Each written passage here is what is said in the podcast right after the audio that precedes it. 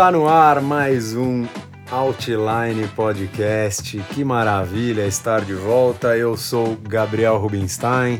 Eu sou Raul Villa-Lobos. E pela primeira vez, Raul, a gente conseguiu cumprir a meta de um programa a cada sete dias. É a seriedade com que tratamos nosso público, o compromisso, comprometimento. E já que você falou em seriedade, né, em tratar com o público, eu te pergunto. Você vai chamar os nossos ouvintes de telespectadores hoje ou não? Não, hoje é ouvinte. Eu aprendi minha lição. E, bom, aos ouvintes que pegaram essa sonzeira aí no começo do programa, já fica aqui, Raul, de gancho para eu falar que esse som do Ozomatli, que é um puta nome difícil de dizer, mas é isso aí mesmo, a música se chama Super Bowl Sunday, é parte da trilha sonora de um dos maiores clássicos do cinema surfístico mundial. E eu aproveito essa brecha para chamar a sua dica de filme de hoje, Raul. E a dica de filme de hoje é o imperdível September Sessions, um filme de foi captado em 1999 em 16 milímetros. Não é nada aquela coisa digital que a gente vê hoje. Um filme que foi dirigido pelo Jack Johnson, ele mesmo, o músico Jack Johnson. É, esse filme é, é o resgate do, do Kelly Slater à sua essência do surf. Ele fatigado, se aposenta em 99, não aguenta mais a rotina de abertura de lojas, inaugurações, sessões de autógrafo e monta essa surf trip para a Indonésia, nada mais, nada menos que com Shane Dorian, Luke Egan, Rob Machado, Ross Williams e muito mais. E aí o Jack Johnson, nas horas vagas, captava todas essas sessões de surf e no intervalo ele tentou criar a melhor playlist de surf do mundo. Mas a nossa é melhor que a dele, mesmo assim fica a dica do soundtrack, que é maravilhoso também. É, então aproveitando isso, Raul, além de, é, de ouvir no. Se você procurar o, o Outline, o perfil do Outline no Spotify, você vai ouvir a melhor playlist de surf do mundo, e ela tem esse nome porque ela realmente é a melhor playlist de surf. É, mas a gente também criou lá uma playlist com as músicas do September Sessions. É, então procura lá, que tem um monte de sonzeira, além dessa do Ozomatli. É, tem várias outras. E, e também a melhor playlist de surf, que continua sendo a melhor playlist de surf. E falando nisso, não esqueçam de colaborar com o programa, hein, caros ouvintes? podcastoutline.gmail.com ou siga-nos no Instagram, arroba podcastoutline. Participem, galera. E já que você está chamando a galera, eu vou aproveitar aqui para fazer um meia-culpa. No episódio passado, você distribuiu homenagens e abraços. Ah, é verdade. E um grande ouvinte do programa ficou sem abraço e, pô, ficou uma situação meio chata, porque ele é próximo, né, da gente. Então Reclamou? reclamou, reclamou. Então, Houve protesto. Então, e foi uma reclamação justa, porque ele é ouvinte é, assíduo, não perde um episódio. Então eu sou obrigado a mandar aqui um salve pro nosso querido amigo Frederico Guerini. Fred Guerini, meu querido. Salve, salve, um grande abraço e muito obrigado por prestigiar o Outline. E você que quer abraço ou que quer xingar, quer ofender, quer sugerir, quer fazer o que você quiser, é isso aí que o Raul falou. Mande seu e-mail ou participe no nosso Instagram. Isso aí, galera.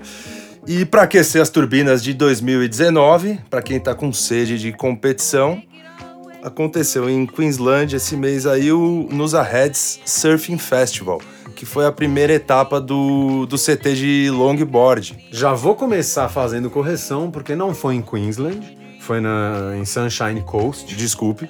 É, mas foi a abertura né, dos do circuitos mundiais aí da WSL com o com o Nusa Longboard Open. E Raul, não poderia começar melhor, cara? Uma salva de palmas para ela. Bom, para quem não entendeu, essa salva de palmas é para monstruosa, gigantesca Chloe Calmon, que foi a campeã do feminino. E cara, a Chloe é monstra, velho. Abriu o circuito na liderança. Já começa o ano na liderança e assim, o circuito do longboard é mais curtinho, né? Então, são acho que, se não me engano, esse ano serão quatro etapas, então uma vitória já, tipo, credencia ela bonito para brigar. Ela que já foi vice-campeã do circuito duas vezes, já tem algumas vitórias, eu até anotei aqui, essa foi a quinta vitória dela, mas ela já foi é, vice-mundial duas vezes, em 2016 e 2017. E, cara, agora ela chega fortíssimo. Será que teremos brasileira campeã mundial de longboard? Seria todas as Em todas as categorias aí, a gente marcando presença, né? A terra do surf. É, no, ne- nessa etapa também teve no masculino o Phil Hajman. Que Morreu no round 5, né? Morreu, no, morreu é. Morreu não, que é isso, Phil, me Phil desculpa. tá bem, tá Foi saudável, tá desclassificado no round 5, tá pegando tubão em jaws, tá brilhando É, aí. ele foi eliminado no round 5, mas enfim, também andou bem, né, na etapa, também continua firme e forte aí pra buscar mais um título. É, e, cara, legal demais essa, essa É, vitória eu- da Chloe. E eu queria também parabenizar a organização do, do evento como um todo, porque não é só uma competição de surf, é um festival. Então teve música, teve festival de arte, teve o workshop com de drone pra, pra surf. E teve, eu vi até que teve, Teve, é, campeonato de surfing dog, os cachorros surfistas. Teve, conheça seus ídolos, foi, foi totalmente dedicado à cultura do surf, fica dentro da- de uma reserva, né? O campeonato foi sediado, o festival em geral, muita música, foi assim um, um exemplo que pode ser seguido aí pelas demais organizações. É, e Raul, é, aproveitando a oportunidade aí, já que a gente falou da Chloe, é, eu também tomei bronca porque a gente fez bolão do circuito, a gente fez bolão da primeira etapa Bolo. do circuito e a gente não falou nada do circuito feminino, meu É querido. o bolão misógino nosso. Que então, que é isso, isso, que que, horror, desculpem, meus Que amigos, vergonha. Desculpem, mulheres. É, e não é nem desculpa em mulheres, é, é- é de- é desculpa, desculpa pra... o surf, desculpa a categoria. É, o surf feminino tá crescendo pra caramba esse ano. A, a- no ano passado, né, a WSL já tinha estabelecido que esse ano tanto o circuito feminino quanto o masculino vão ter premiações equivalentes, né? Vão ser é, premiações iguais, é, o que mostra aí uma valorização do surf feminino e a gente até comentou sobre isso, acho que no primeiro ou no segundo episódio do Outline, o quanto essas ações são importantes para engrandecer o esporte, para tentar diminuir esse preconceito que às vezes não é nem por mal, é, é um negócio que já é meio cultural, infelizmente. Então a gente tem que lutar contra isso é, meio que meio que forçado, tem que se lembrar, tem que se obrigar a valorizar o esporte feminino. E no caso do surf, é, as, as meninas estão arrebentando, velho. É legal Então, pra caramba. Sem mais delongas, quais são suas apostas para o bolão do femi CT feminino? Bom, Primeiro, Em off, pra começar assim, é, a gente vai fazer aqui o palpitômetro do circuito, né? Quem vai ser a campeã mundial de surf em 2019. E aí, só pra explicar pro ouvinte aqui, é, em off eu e o Raul conversamos que não pode escolher Steph Gilmore, porque quem tem tantos títulos, e no caso dela são sete, ela é a maior campeã da história, é, fica meio clichêzão escolher um que é super favorita, né? É, apesar de ter concorrentes à altura, eu acho que ela entra de novo como favorita. Então, no nosso palpitômetro da campeã mundial, não pode Steph Gilmore. E o meu palpite vai ser ousado. Quero ver. E vai ser lá. clubista. Vai ser clubista. Vai ser meio clubista. Filipa Toleda. Vai ser meio clubista. Eu vou de Tati Weston Webb, cara. ela Por tá- quê? tava nos e eu falo meio também. clubista porque ela é meio brasileira, meio havaiana. Eu vou É, ficar com a metade brasileira. a bandeira canarinha. Eu vou ficar com essa metade brasileira. E a namorada de Gessé Mendes, que foi gigante no ano passado, ela terminou em quarto. Ela E- foi muito constante mesmo, em todas as etapas. E eu acho que esse ano ela chega fortíssima, velho. Eu acho que com certeza ela vai buscar uma posição melhor do que a do ano passado. E se ela foi quarta colocada, melhor agora, meu amigo, é ir pras cabeças total. Então meu voto no final desse ano é em Tati Weston Webb. Bom, meu voto foi de Tati Weston Webb, mas eu sou obrigado a discordar de você por princípios o tempo todo.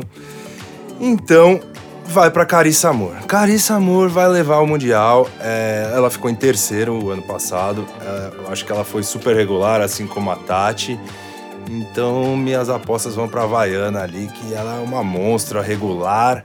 tube rider, fica confortável nas ondas grandes. Ela cresceu muito no final da temporada, tem os resultados mais expressivos dela nas últimas quatro etapas. Então acho que ela vem numa crescente e esse ano é dela. Bom, e no, na abertura da temporada lá na Gold Coast, é, logo mais, né? A janela começa no início de abril, se não me engano, dia 3 de abril começa a janela. É, eu vou aproveitar aqui que eu tô falando antes e que você não pode me imitar. E o meu palpite de quem vai ganhar essa primeira etapa do ano é a Steph Gilmore. Mas, puta madre, é brincadeira, né, ouvinte? É, eu sou obrigado a votar nela porque, assim, como eu já falei outras vezes, aposta comigo é coisa séria. Eu entro para ganhar. Nem que às vezes tenha que ser meio apelão. E aí, assim, se você olhar a Steph Gilmore é, em 2018, que ela foi campeã, é, ela teve um nono lugar, é, se não me engano, um ou dois quintos. Em todas as outras ela fez semifinal no mínimo. Fez top 3, né? Então, tipo, não dá pra. Cara, assim, é, é, meio que. Igual o Kelly no auge, é, que é muito dominante. É claro que, assim, o esporte, isso é uma das coisas legais do esporte, né? Que é imprevisível, não dá para você ter certeza de nada. E mesmo o Kelly no auge também perdeu, é, a Steph pode perder, mas ela é muito dominante, né? Então, enfim, nessa abertura de temporada, meu voto de campeã, primeira campeã do ano, é para ela. O que abre espaço para eu votar Brasil, para eu votar Tati. Vai e brilha, Tati. Eu acho que, que a etapa, as ondas australianas tem a ver ali com, com o surf da Tati. É, onda forte, com pressão, ela é ótima nas rasgadas ali. Boto fé que, que a Tati vai levar, hein? Bom, e feitas as nossas apostas, Raul, eu quero é, cumprir o meu segundo ponto é, que foi prometido no episódio passado. É, a gente falou de fazer um programa por semana, já pode dar o vistinho Já ali pode de dar check. o vistinho. O que mais E que você prometeu? Eu prometi convidados ilustres. Convidado de peso. Eu, eu prometi convidados ilustríssimos. E, E- e missão temos? dada. E temos? Missão dada é missão cumprida. Então, eu tenho a honra, o prazer e a glória de anunciar o nosso convidado de hoje, que tem histórias sensacionais para contar, não só da carreira dele como surfista, mas é, de uma Dentro d'água e dentro d'água ele é um Exato. herói. E essa semana, assim, aconteceu, para quem não sabe, um- uma tragédia em São Paulo por causa das chuvas, alagamentos que ocasionaram mortes. E o nosso convidado pegou seu jet ski e saiu andando de jet pelas ruas de São Bernardo do Campo para resgatar eh, possíveis vítimas, pessoas ilhadas, pessoas em dificuldade por causa da enchente. Eh, e ele vai contar um pouco disso pra gente e também eh, várias outras coisas. Eh, vejo que ele já está na linha aqui, vai participar pelo telefone. Eu tenho o prazer de chamar Marcelo Luna para falar com a gente. Seja bem-vindo ao Outline Surf, Marcelão, tudo bem? Tudo bem, cara, tudo bem, obrigado. Valeu pelo convite aí. Vamos participar da gente antenada aí no que tá rolando, não só no mundo do surf, mas no que a gente pode fazer, né, sendo surfista. É, e Marcelo, para começar essa conversa, eu acho que não tem como escapar desse assunto. É, na segunda-feira eu me deparei com uma cena é, um tanto inusitada aí no momento triste que a cidade de São Paulo, né, a grande São Paulo, na verdade, sofreu com enchentes e alagamentos que até é, ocasionaram algumas vítimas fatais. E eu vendo isso pela TV, me deparei com a cena de um, uma pessoa fazendo resgates e ajudando os bombeiros de jet ski lá em São Bernardo. E aí, ao longo do programa, eu ouvi eh, o Datena dizendo que era o Marcelo Luna. Eh, que eu conheço já como surfista de ondas grandes, e, enfim, eh, queria que você contasse um pouco como que foi, eh, da onde veio essa ideia de, de ajudar nos resgates. Eu sei que você tem uma super experiência aí com, com isso no mar, mas como que foi fazer isso no meio da cidade? Enfim, conta um pouco pra gente dessa, dessa experiência. É, cara, na verdade, assim, foi uma... Primeiro, eu sou de São Bernardo, né? Eu sou nascido em São Bernardo, minha família reside aqui, é, o bairro que foi afetado, que era o Ramos, na verdade, propriamente dizendo, a Vila Vivaldi, foi um bairro que minha avó e meu avô viveram a vida toda e onde eu praticamente passei minha infância, infância mesmo, quatro anos, três anos de idade, coisa de criança. E ali, na verdade, no domingo, que foi o domingo da grande chuva, né, que foi quando realmente caiu o mundo em São Paulo.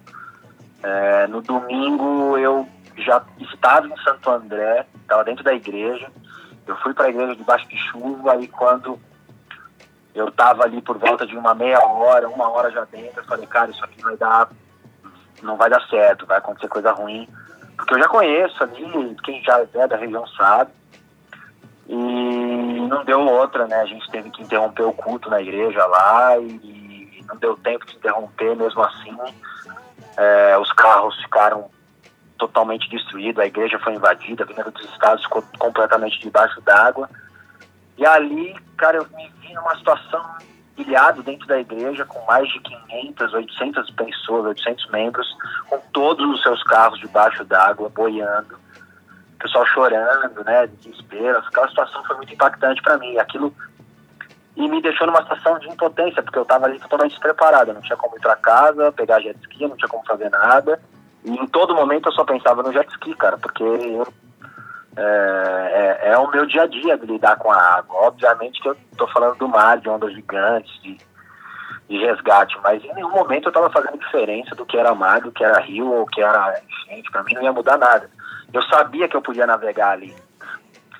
Embora tinha dificuldade do lixo, que é o que a gente encontra no jet ski, porque o jet ski é turbina, né, sucção de água. Uhum. Eu sabia que ia ter problema, eu já tinha ciência disso.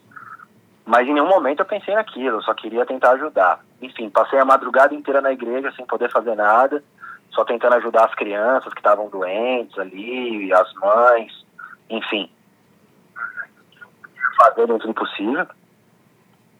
E logo depois, eu era umas 5 e meia da manhã, foi quando eu consegui uma carona, porque o carro do meu, do meu sogro foi boiando também debaixo d'água, então eu fui para casa deles, não pude vir para casa, para casa da minha, da minha família. E cheguei lá, era seis e meia da manhã, dormi ali duas horas, oito, até oito e meia no máximo. E, porque eu não conseguia dormir, estava pensando na situação. Quando eu acordei, liguei na televisão, vi ali o, o helicóptero filmando a Vila Vivaldi, que é onde eu estou comentando com você, na Rude Ramos. E foi extinto. Na mesma hora eu falei, cara, meu jet tá em casa, não posso ficar parado. E aí vim correndo, peguei um Uber lá na casa da minha namorada, vim para casa é, o jet ski já estava parado há mais de seis meses, porque eu estava em Nazaré, eu cheguei de Nazaré faz, faz 10 dias, 15 dias, nem isso. Uhum. Então o jet ski ficou parado esse tempo todo. Eu cheguei, peguei minha caixa de ferramenta, comecei a fazer, mexer no jet ski, ver se pegava, a bateria não pegou, eu tirei bateria, fui comprar outra correndo, pedi para uns amigos motoboys aqui da, da onde a gente mora pegar, os moleques, os moleques pegaram para mim a bateria, trouxeram, já coloquei já peguei um carro com engate, porque também eu ainda estou sem carro aqui. Foi uma, foi uma união assim da, da, da, da galera aqui do bairro, da, da molecada. E aí me levaram para lá, eu já cheguei lá, encontrei a polícia municipal, a guarda municipal, os bombeiros, já me apresentei, falei que. Não falei que era o Marcelo Lula, não falei que era eu nem nada, eu só falei, ó, sou, sou, sou, sou resgatista, conduzo jet ski, vou ajudar. Levei minha, meu equipamento de segurança, colete salva-vidas, rádio comunicador para falar com a equipe que ia ficar comigo, que eram os meus amigos, né? Uhum. E entrei pra água, cara, e comecei a vasculhar casa por casa, tirar todo mundo que eu podia. Mulher, idoso, bebê de colo. Procurei ir para as partes mais fundas, porque o jet ski só pode andar na parte mais. Se eu andasse na parte mais funda, seria mais fácil, né? Uhum. Teoricamente. E você é, se deparou com pessoas dentro de casa ainda? Como que foi? Cara, eu, olha, foi. Cara, parecia que eu tava no cenário de guerra, assim, foi a verdade. Eu, foi, foi uma das piores experiências que eu tive na vida e a melhor ao mesmo tempo. Porque tinham casas que estavam com água abaixo, acima da minha cabeça, mais de, mais de meio metro. Ou seja, a gente está falando aí de dois metros de água. Eu sou pequeno, tenho 1,66m e teve alguns momentos, algumas casas que eu tive que abandonar o jet ski, amarrar ele fora, pular para dentro da casa e mergulhar em apneia para tentar destrancar os portões para tirar as pessoas, principalmente as pessoas de idade, né? É, tirei bebê de colo com mãe. É, cara, eu, me, eu não me recordo assim ao certo todo mundo, todas as pessoas, mas foram muitas pessoas. é, pô, é, prime... Antes de mais nada, assim, parabéns pela atitude. Eu, como eu falei, eu vi um pouco pela TV ali e eu fiquei super impressionado. Acho que é o tipo de atitude que, enfim, a gente é cada vez mais raro, infelizmente, né, de ver nos dias atuais, mas que é, ainda é possível de, de ver. E ao mesmo tempo, assim, além de você é, ter ajudado bastante gente, é, você também se arriscou ali, né? Não, não só é, nessas situações de profundidades maiores, lixo, bueiro tal, mas também a, a sujeira, né, em termos de, de doenças e todo esse tipo de coisa. E aí, no fim, é, você até ficou internado, né, no, nesses dias. É, e. E tudo certo? Como que terminou a história para você aí, Marcelo? Não, cara, na verdade, assim, tá tudo bem, eu cheguei do hospital agora, né? Saí, fiquei dois dias no hospital. Foi uma medida.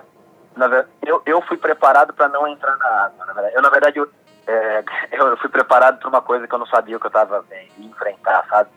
Eu fui esperando uma coisa, achei que ia encontrar uma situação mais tranquila, mas na verdade estava muito pior. Eu fui de roupa de borracha, fui com tudo. Mas chegou um momento que eu vi que eu tinha que. Eu não pensei, não lembrei que eu estava na enchente, eu não lembrei que eu estava no rio. Eu só via ali as pessoas, eu queria tirar elas de lá de qualquer forma. Então, quando eu tive que mergulhar a primeira vez, na mesma hora que eu mergulhei, eu saí eu falei, cara, vou ter que ir depois ir pro hospital, porque isso aqui não vai dar certo, né? Eu tava no início do dia e eu fiquei lá, eu passei, sei lá, não sei quantas horas, sete horas, seis horas oito horas sem me alimentar, só a base de água, porque eu também não queria comer, porque minha mão estava toda contaminada. Fui para o hospital depois, é, à noite, fiz os exames, os exames que deram bem alterados, com suspeita de leptospirose, né, com os princípios. Então já fiquei internado no hospital, o médico me, me, me ligou em casa, depois que eu cheguei em casa, pediu pelo amor de Deus para eu voltar. Eu voltei, a equipe me deu o maior suporte fui medicado, saí agora para entrar no UBS para pro posto, né, para tomar vacina de antité, antitétano, anti-dengue, contra dengue, contra leptospirose. Que existe vacina contra leptospirose, é importante as pessoas saberem disso. Tem pessoas que não sabem, existe hoje já. É, mas tá tudo bem, no modo geral tô bem, foi muito mais precaução, porque ali eu passei oito horas sem me alimentar e na água suja, né? É, é, eu era uma dessas pessoas que não sabia da vacina de leptospirose e acho que é, é. é importante dar esse toque, porque é, ainda mais não, nessa não, época de enchente, as pessoas podem é, se prevenir né, com isso. Eu estou até falando isso porque eu fiz um, alguns posts alertando as pessoas e eu recebi algumas, uma mensagem ou duas de algumas pessoas falando que me, corrigi, me corrigindo assim, falando que não existia vacina de leptospirose, mas existe sim Existe sim na UBS, você tem condição de tomar contra essas doenças é, contagiosas, inclusive contra a leptospirose. E, bom, Marcelo, parabéns mais uma vez pela sua atitude. É, com certeza o mundo seria um lugar melhor se todo mundo tivesse essa preocupação com, com os vizinhos e com quem está ao redor. É, mas... Eu acho que, na verdade, eu acho que, na verdade, a gente, o ser humano perdeu um pouco da, dos princípios básicos da vida, né, cara? Porque é, essa atitude minha não devia ser inédita, não devia ser algo único, sabe? Não devia ser um, um, um, feito, sabe? Isso devia ser o cotidiano. Mas quando na verdade a gente está vivendo num mundo que o cotidiano é só coisa errada, é só coisa má. É verdade. Então eu acho que a gente está tro... a gente tá vivendo uma troca de uma troca de, de, de, de de papéis aí da sociedade, né? Onde Sim. fazer o bem é, é, um milagre, né? É um ato de heroísmo, quando na verdade devia ser um mal, algo normal, sabe? É verdade, é verdade, tem razão. É igual aquele papo de que a gente hoje vangloria o político que é honesto, como se ele estivesse fazendo grandes é, coisas e na verdade está fazendo a obrigação, né? Mas, é, Marcelo, eu sei que essa foi uma experiência que deve ter sido bem difícil, ao mesmo tempo, como você falou, né? Uma experiência terrível e, e muito boa, porque, enfim, você ajudou muita gente, mas ao mesmo tempo você se depara com uma situação terrível. É, e, mas eu queria também falar de coisas boas. É, eu sei que no ano passado você teve um, uma situação difícil em Nazaré, né? Acabou perdendo uma parte da temporada. Como é que tá a sua vida no surf? Já se recuperou totalmente? Essa última temporada já já foi 100%? Conta um pouco do seu momento como atleta aí pra gente. É, cara, na verdade, assim, eu tive um início de temporada, eu sou focado em Nazaré, todo mundo que conhece a minha carreira sabe disso. É, o meu objetivo de carreira tá lá, né? Enfim, eu comecei uma temporada muito boa, né? Eu já tive na primeira onda ser indicada pro, pro, pro Big Wave Awards de 2019, foi a minha. E lá em Então isso pra mim já foi foi muito bom, eu comecei muito bem, eu tava surfando muito bem, tava bem confiante, a gente fez uma pré-temporada muito boa. Mas aí eu tive um, um, uma situação bem chata, né, que foi a lesão, que me tirou fora aí por um bom tempo, demorou para recuperar, e quando recuperou, acabou que não entrou mais onda é, nem grande. A gente não teve uma temporada gigante, essa é a verdade, né? Nazaré não recebeu suas gigantes esse ano. A gente teve suas grandes, mas nada gigantesco é, na proporção que eu preciso, que eu quero, né? Mas estou bem, a lesão agora está recuperada, está cicatrizada, agora é, é preparação física, né? Voltar aí a dar gás, treinar, eu sou focado nisso, eu sou, cara, eu gosto de ser atleta, então agora é um tempinho aí eu já estou 100% surfando de novo. Por enquanto eu estou de molho, eu estou com uma lesão, lesão no ligamento do joelho, né? Mas aí agora é só tratar e daqui a pouco tô na água de volta.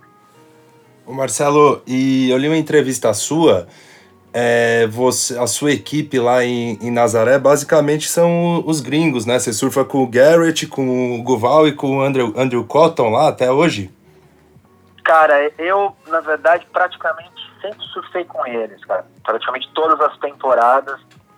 É, a primeira temporada eu surfei com o Thiago Jacaré, que é um brother meu lá do, de Santa Catarina, também é surfista.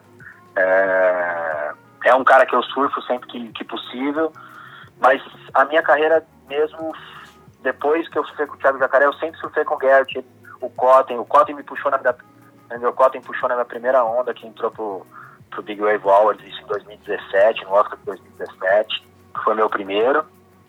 É, o segundo, que foi o 2018, foi, foi vários pilotos, porque na verdade eu não tenho equipe fixa, né? Eu não tenho parceiro fixo, mas os caras que, eu, que são meus amigos, né? Que eu surfo, que é o, o, o Gert, o Cotton, o Val, é, são esses caras que eu tô sempre próximo aí, que são as pessoas que são tão, tão junto comigo, né? Desde o início, sempre me receberam muito bem no esporte.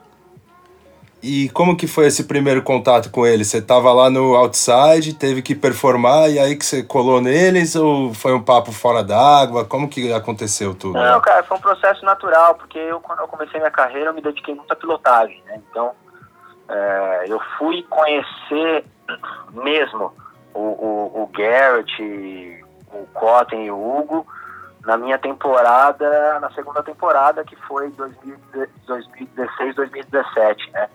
Foi o, o começo de outubro de nove, no outubro de 2016 para janeiro de 2017, que foi minha primeira temporada praticamente completa.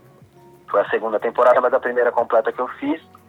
Que eu já tinha passado um ano pilotando jet ski sozinho lá em Nazaré. Porque muitas das vezes, muitas pessoas não sabem, mas eu comprei um jet ski em Nazaré e algumas das vezes por não ter parceiro, por não. É, às vezes ali tá ali no meu, no meu jeito de carreira, né? Porque eu conduzi minha carreira assim, eu não, eu não quis ser apadrinhado por nenhum surfista famoso, né? Eu não quis conduzir minha carreira de uma forma política ou outras coisas. Eu quis fazer, cara, eu quis aprender, eu queria fazer por amor aquilo que eu tava fazendo, então, por muitas das vezes eu tava ali pilotando sozinho. Você vinha ali em Nazaré, você ia ver meu jet ski lá no, outside, no inside, varando onda. Era o Marcelo que tava lá. E aí foi quando o Andrew Cotton e, e o, o, Garrett falou pro Cotton, falou, cara, o Marcelo é um bom piloto e tal. É, chama ele para me substituir, foi a época que o Garrett quebrou, quebrou o ombro, teve aquela fratura feia em Mavericks, né? E aí foi quando o Cotton me chamou e eu fiz second rescue para eles, né? Fiz o segundo resgate para eles. E a partir daí a gente virou amigo e sempre que dava, sempre que estava grande, eles me chamavam para compor o time, para fazer parceria junto. E foi deslanchando e virou natural. E os maiores suelos que eu surfei foi com eles, cara. Legal.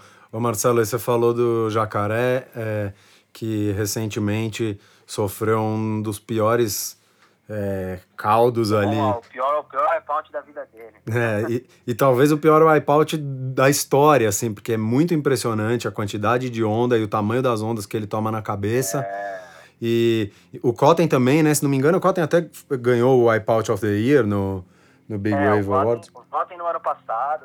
é, Que ele é ejetado, ano né? É, quando quebrou a coluna. Foi Aham. no dia que eu, eu tava ali também. Foi no dia que eu saiu o meu vídeo também, que eu tomei um. Tomei um apavoro também, tomei ó, cinco séries, cinco, cinco ondas do sete na cabeça também. Então, Marcelo, e aí, eu, eu vi. Eu vi essa onda sua e, enfim, é, acho que todo surfista de ondas grandes tem uma experiência assim desse tipo. E aí a minha pergunta é como sobrevive? Porque pra gente que tá vendo de fora, assim, é, é um negócio que é, é difícil de imaginar.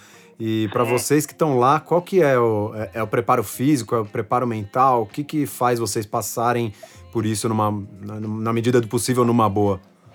Cara, eu vou te falar com toda sinceridade como eu conduzo a minha carreira. Eu acho, eu não sou um bom surfista, nem não me acho um bom surfista e por mais que as pessoas falem que eu sou, eu nunca vou assumir isso.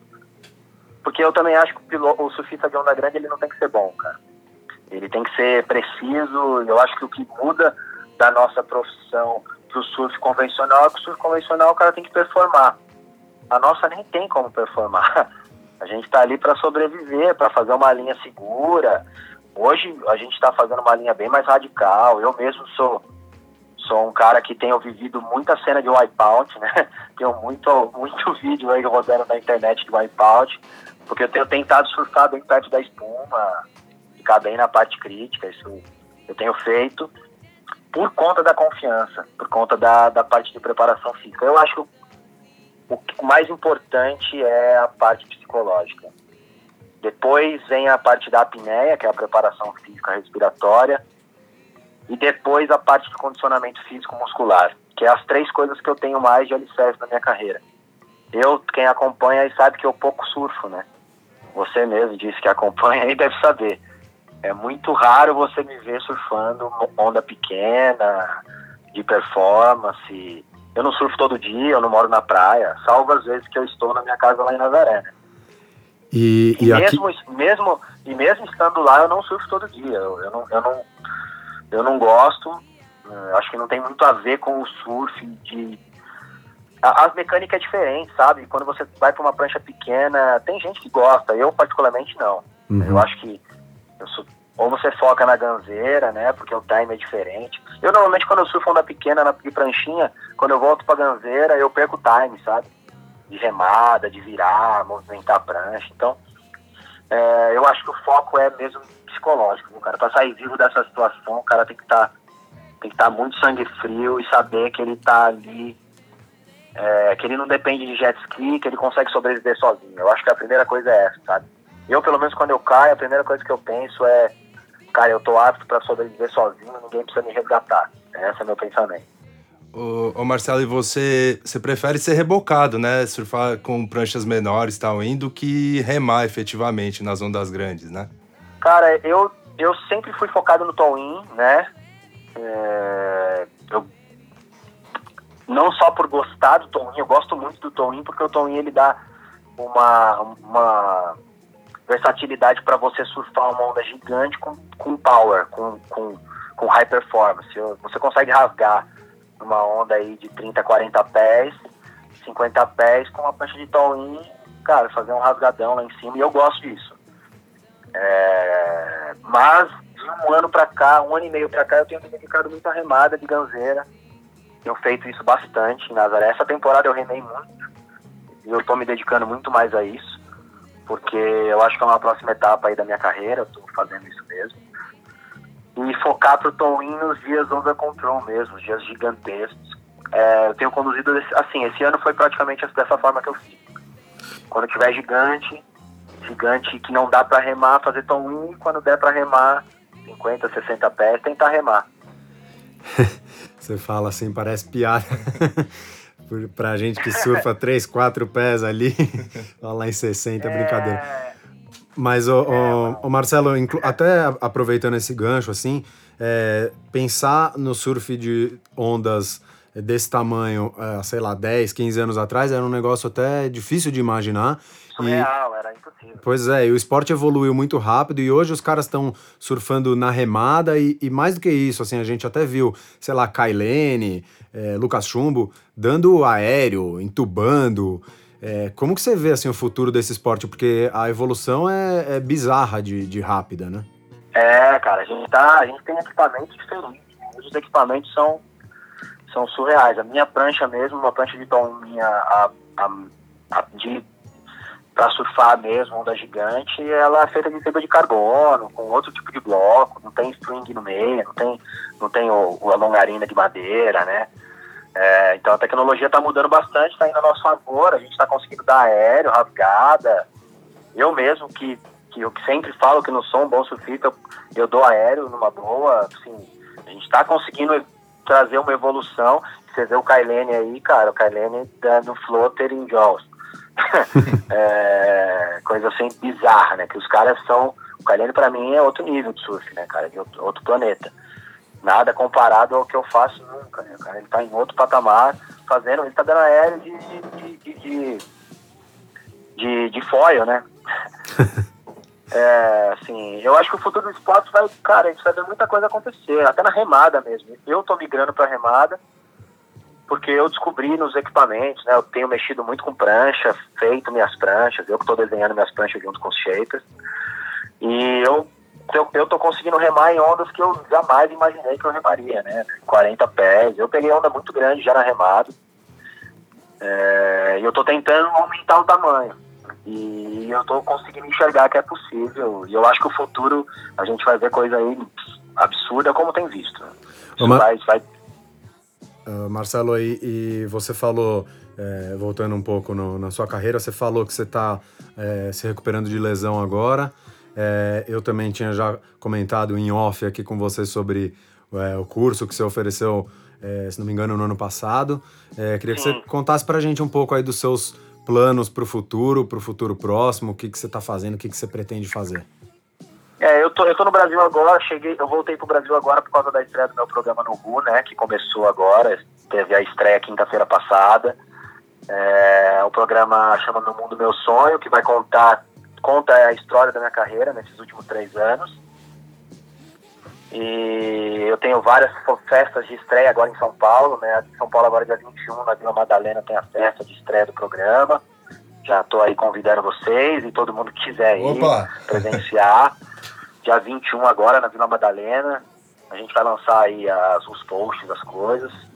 Por conta do programa, eu tenho agora a abertura de agenda para esse ano eu não vou fazer curso de surf, por enquanto não tenho nada planejado. Clínica de surf, né, que é o que eu tinha feito ano passado. Mas esse ano eu tenho agenda aberta para curso de pilotagem e resgate. É, pilotagem de tow-in e resgate salvamento. A agenda foi aberta agora, essa semana, né? Que passou, já tinha aluno já marcado.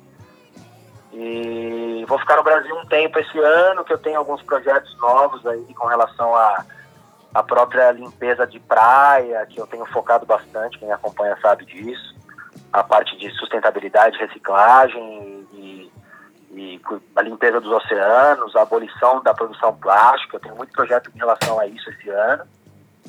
E tenho algumas coisas com a carreira aí de surf que ainda está em off para não atrapalhar aí minha preparação física, sabe? Então, mas tem bastante coisa que eu que eu vou fazer com relação à parte de pegar onda, a carreira mesmo, mas a gente não divulgou ainda para não atrapalhar a minha preparação. Legal, e para quem quiser acompanhar de perto aí o seu, a sua carreira, é, qual que é o caminho mais fácil? É o Instagram? Ah, o Facebook, Instagram, mas é, cara, o Instagram é o Instagram. O Instagram é o que eu uso, o Facebook fica com assessoria, né? É, a gente usa mais para fazer matéria, para publicar matéria, conteúdo de informação. Mas o dia a dia aí onde eu tô é Instagram mesmo, cara. Fico ali conectado, tento dar atenção para todo mundo na medida que dá, na medida do possível. E que lá é, você é o arroba Marcelo Luna mesmo. Arroba Marcelo Luna Oficial, né? Legal. Marcelo, prazerzão falar com você, cara. Obrigado aí pela, pela disponibilidade, pela paciência em bater esse papo com a gente.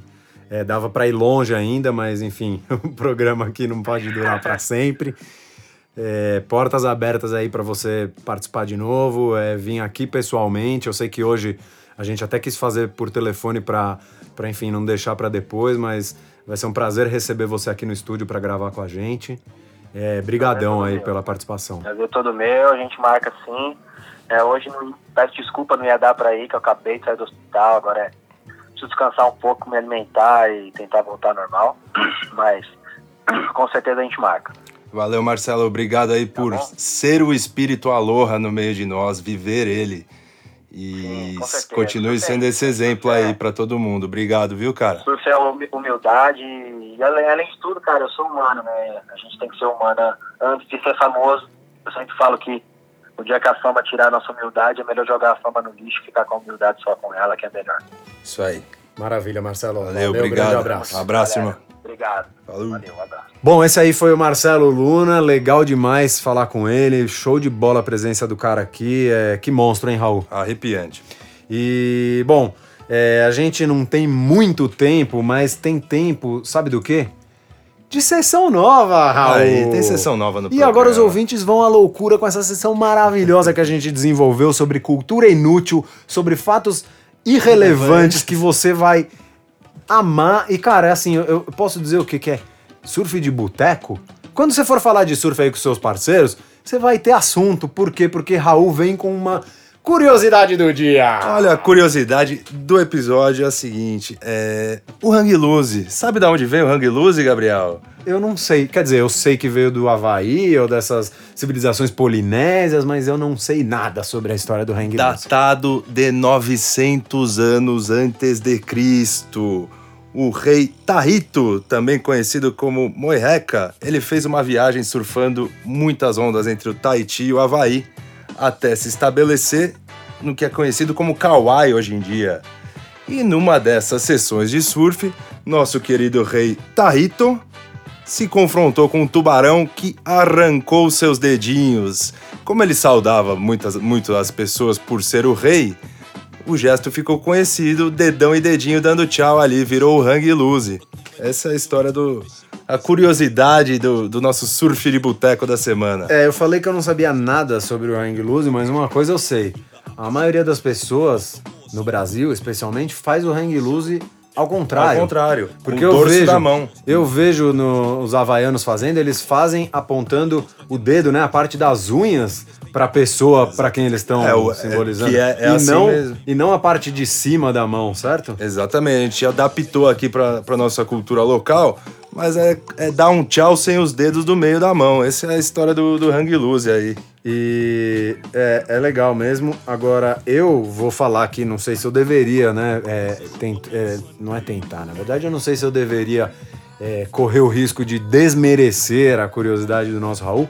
Porém, eu acho que existem várias explicações para a origem disso aí, né? Não, essa é o, é o folclore, é a, é a, lenda mais bonita que encontrei aqui nas minhas pesquisas, mas pode, pode tentar.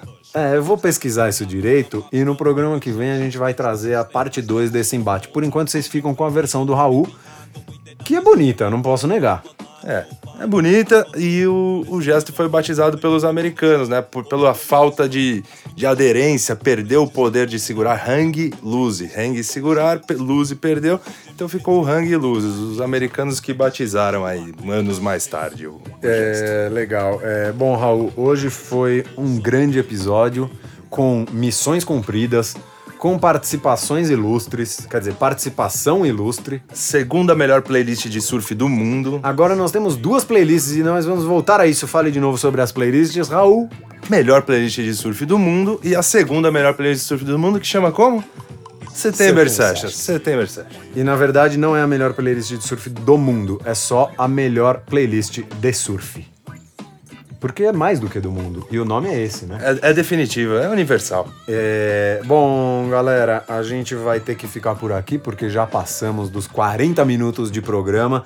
É... A gente poderia ficar muito mais, mas. Vamos sabemos, deixar um pouquinho para semana que vem. Sabemos que temos muitos programas pela frente que os nossos ouvintes fiéis vão ouvir. Então vamos deixar para falar mais na semana que vem, hein? Semana que vem tem mais. Valeu, galera. Boas ondas para todos. E não se esqueça de fazer o hang loose apontando o dedo para as pessoas e não o dorso da sua mão. Valeu, galera. Um abraço. Valeu.